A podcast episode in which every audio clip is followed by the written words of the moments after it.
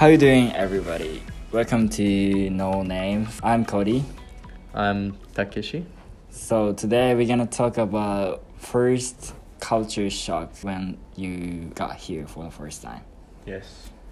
Okay, so something you have in your mind, the first culture So shock. I got I got two things in my mind right now. hmm Um, so the first thing is about the tip culture, Tip culture, yeah. and second thing is the dog. So okay, I'm talking about the first thing. So tip, it's insane. it's insane. Honestly, I hate this culture.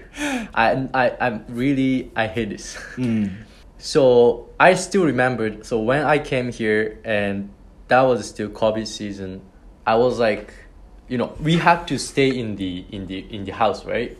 Oh yeah, and like a kakuri Yeah, yeah, yeah. Like mm. a, so I had to stay, but I was like my my like host mother and host parent was very chill, so they said like, oh, just you can just go walk around because it's mm. it's tiring to stay, you know, stay in the room all day. Yeah. So I was like, okay, thank you. So I was I went to coffee shop. Mm-hmm. The second day, I, I think second day I still remember that, and they asked me to pay. I was like, okay, I'm going to pay, and we don't really use cash in Canada. No and we we pay by card. And when I was about to pay, like I mean, tap the tap the cashing machine, and there was something written like about tip, but I don't know. First of all, before I came here, I hadn't known there is a tip culture Okay. here in Canada. Okay. So TIP, it was written TIP, and Okay, yeah. twelve percent, fifteen percent, eighteen percent, Mm. and something like that shit. I was like, "What's tip?" Okay. Like- you don't even know the tip meanings. Yeah, I, I didn't know the meaning of tip. I was like, "Hinto." Okay. Like, I was like, "What do you mean hint?" Like on the cashing machine. I, I asked them, okay. but I didn't understand what they're saying because my English level wasn't enough Okay. to understand. I think I pressed some button, or maybe I skipped it. I don't know. I, Oh. I just I just touched the Okay. Randomly. randomly. I don't know how much. Even how much I don't know how much I pay. Oh. Maybe I pay eighteen percent. Oh damn. And then also that that was the first time that I felt strange here in Canada. Also, if we don't pay tip here in Canada, Mm. seriously, customer service and the you know Yeah, it's the getting worse. staff, the face, the expression, Mm. very obvious Yeah. that they are unhappy. Yeah, definitely you can. They are not tell them. happy with the fact that we don't pay tip. True. they change the attitude seriously though now i don't i don't to be honest i don't give a shit to those like people anymore honestly because every time if we care about that kind of situation Yeah, it's gonna be Bro, like, like, so stressful. i don't i don't have money Mm. because i heard this this fact from canadian Mm. like local people if you're on a budget if you can't afford to pay tip if you're a student if you don't have money Mm. then you don't seriously need to pay tip Mm. that's what I heard from my Canadian friend, Yeah. and which is very understandable because like we already paying money for the service, Yeah. and the tip is just the you know it's not the duty, it's just yeah, about it's the act of the kindness. yeah kindness, Yeah. right? So yeah, that's why like okay, let's go with your uh culture shock be- before I talk about dog. The ducks. All Yeah. right. So my first cultural shock is uh, the way of customer service here. Mm-hmm. So when I go to the pub in here for the first time, Mm. and then like a pub is more of like casual. I knew it, but even in Japanese pub like a izakaya, Mhm. they speak like a really casual to you, right? Mm. But here is more casual, like way much more casual. Like they treat us like friends, Yeah. or like even they know me or something Yeah. like that. So they ask me like, "Hey, how you doing? Like, what's your what's your drink today?" Yeah, Yeah. I was like, "Uh, could I get a beer?" Yeah. And then they said, "Beer? That's what you want? Like we have like a bunch of this like a tequila or Yeah. blah blah blah." That's And what they say to you. That's what I said to you for the first time. I was freaking out, like why they are so close to me. Yeah. And then also, I got the French fries.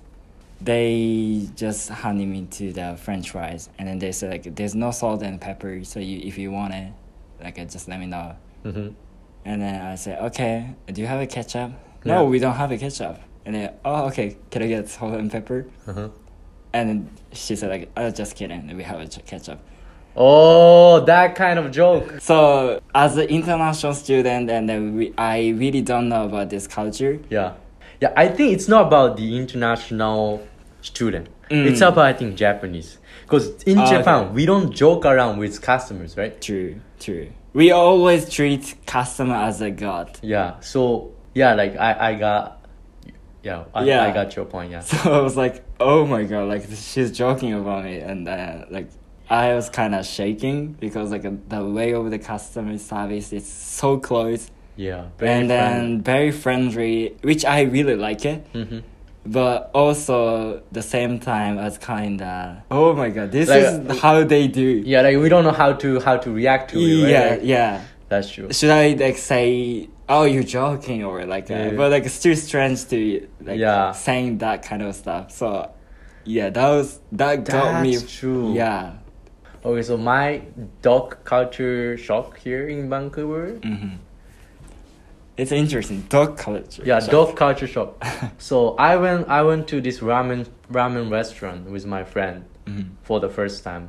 I was very excited and I finally got there and I ordered and I was just waiting for the ramen. Okay. And someone came in with a dog Okay. inside the restaurant. okay. And it's not about like let's say in Japan, if there maybe they have like a disability or Mm. something like that. Maybe yeah, maybe it's possible for them to take the dog with them. Mm. But the people who I saw actually fine. Like they they just normal. Mm. Like they just they just took their dog and they just like uh, walking around. Okay. A dog was looking at me. I was like, "What are you doing? like Doc, what are you doing here in the restaurant?" Yeah, you're not supposed to be here. Yeah, like.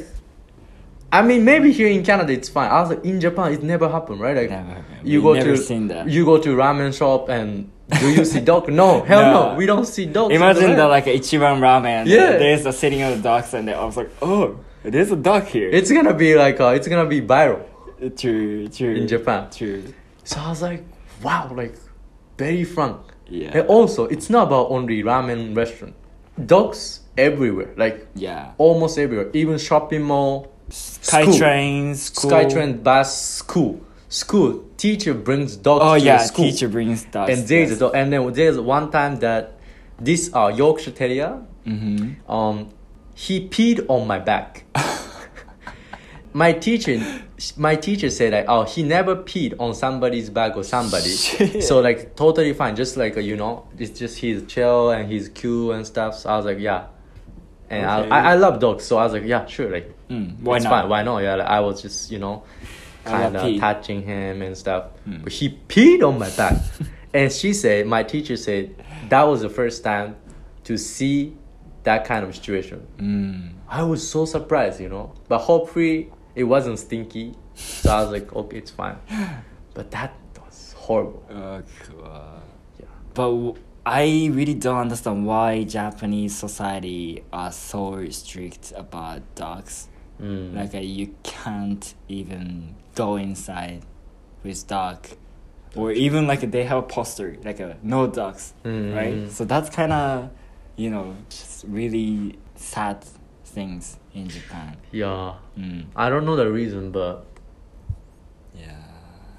But like speaking of the dogs, there's a bunch of like homeless here. mm, Like literally like 100 people you can see yeah, every day. seriously. Yeah. And also like a homeless has a dogs. Mm. I don't know why like uh, You don't know why? Yeah, how how they can afford to them or how they can get, Get the those dog, right? dogs, right? Maybe they they pick up. Yeah, they steal it. But I know why they have it. If they have dog, I mean homeless people have dog, Mm. they can get more money from the government. Government. Yeah, Okay. like two hundred bucks or niman or something. They they can get pay a little. It's like, it's same as Japan. Like if you are living alone, let's say, Mm. But you you get a little bit more. From the government. Oh, okay. So yeah, that's how it works here. Oh, That's why some of uh, homeless people here in Vancouver they have dogs.